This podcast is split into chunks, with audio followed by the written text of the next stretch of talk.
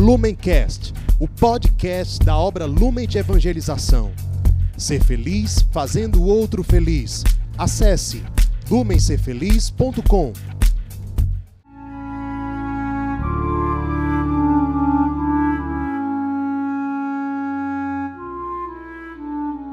Os santos são sinais da presença do ressuscitado na história.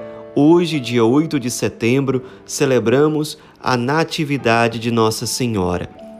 O nascimento da Virgem Maria não é descrito nos evangelhos, porém, trata-se de uma festa litúrgica que é celebrada desde o século V surgiu na cidade de Jerusalém, na Terra Santa. A primeira celebração dedicada à Natividade da Virgem Maria foi celebrada numa basílica chamada na época de Sancte Mariae Ubinata Est, ou seja, o lugar onde a Virgem Maria nasceu. Hoje em dia, essa basílica, que já passou por várias reformas, é chamada de Basílica de Santana, fica lá na Terra Santa. Também há vários relatos de que no século VII o nascimento de Nossa Senhora era celebrado tanto em igrejas bizantinas, ou seja, igrejas orientais, como em igrejas romanas. E foi se espalhando por vários lugares e sempre com uma grande aceitação por parte dos fiéis católicos em geral. O nascimento da Virgem Maria, como nós já dissemos, não é descrito na Bíblia, nas Sagradas Escrituras.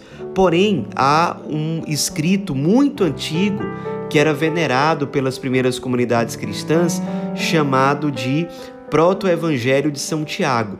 Nesse escrito muito antigo, nós temos um relato documentado sobre como foi o nascimento da Virgem Maria. E a descrição que nós vemos nesse escrito antigo é a seguinte: Existia um casal justo e temente a Deus que vivia triste porque Deus não lhe tinha dado filhos.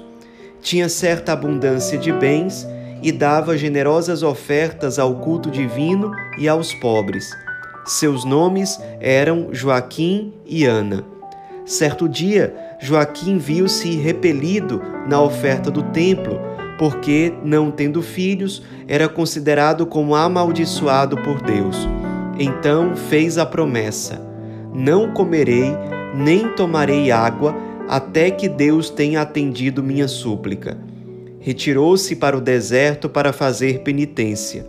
Ao mesmo tempo, também Ana fazia sua prece ardente. Estou triste pela minha esterilidade Deus dos meus pais, abençoa-me, escuta minha oração, assim como escutaste e abençoaste Sara, dando-lhe o filho Isaque.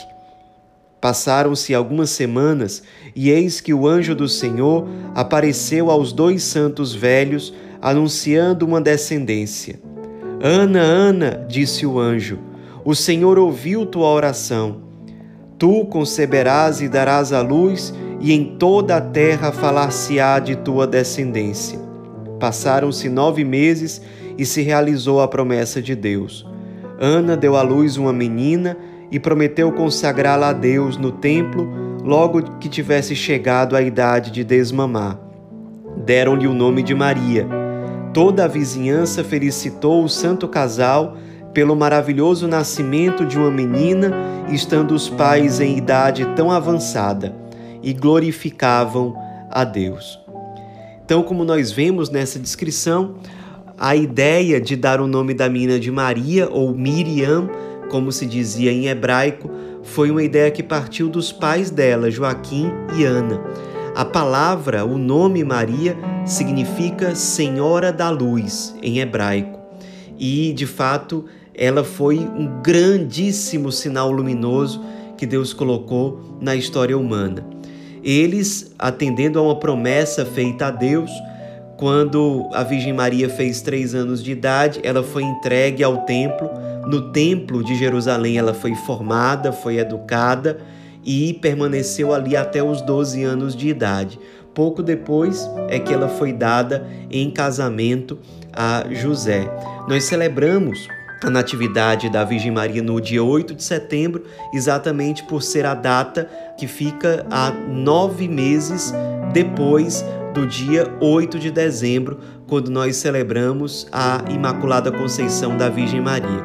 Ao longo dos séculos, desde o século IV, de vez em quando apareciam histórias dizendo que Nossa Senhora teria vindo ao mundo também por meio de uma virgem, mas a igreja oficialmente no ano de 1677 desmentiu essa tese, essa versão, dizendo claramente que Nossa Senhora veio ao mundo de forma natural, a partir da relação sexual entre os seus pais, Joaquim e Ana. Porém, com uma intervenção miraculosa, que foi o fato de ter sido concebida sem nenhuma mancha de pecado, ou seja, ela de fato é a Imaculada, a Imaculada Conceição.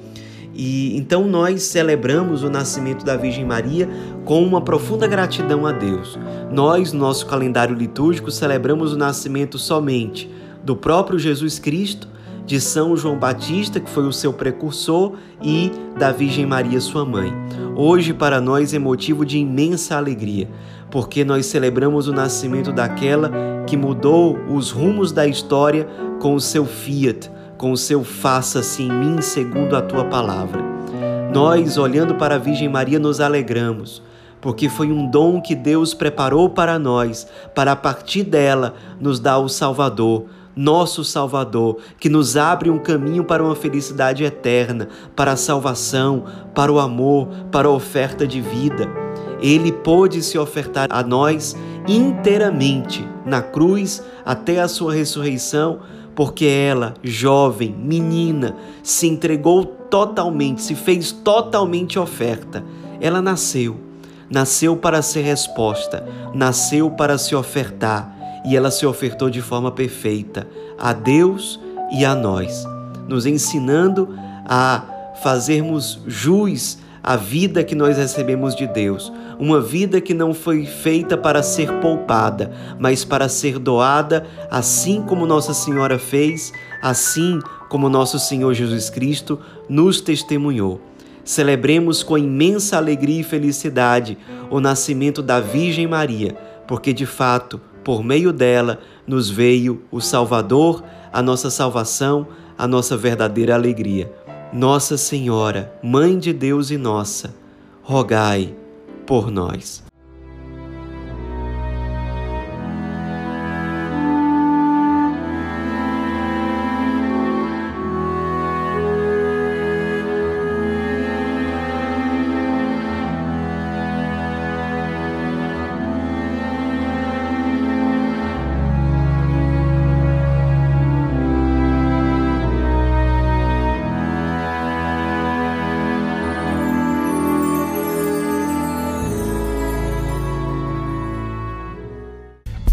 Lumencast, o podcast da obra Lumen de Evangelização. Ser feliz fazendo o outro feliz. Acesse lumencerfeliz.com.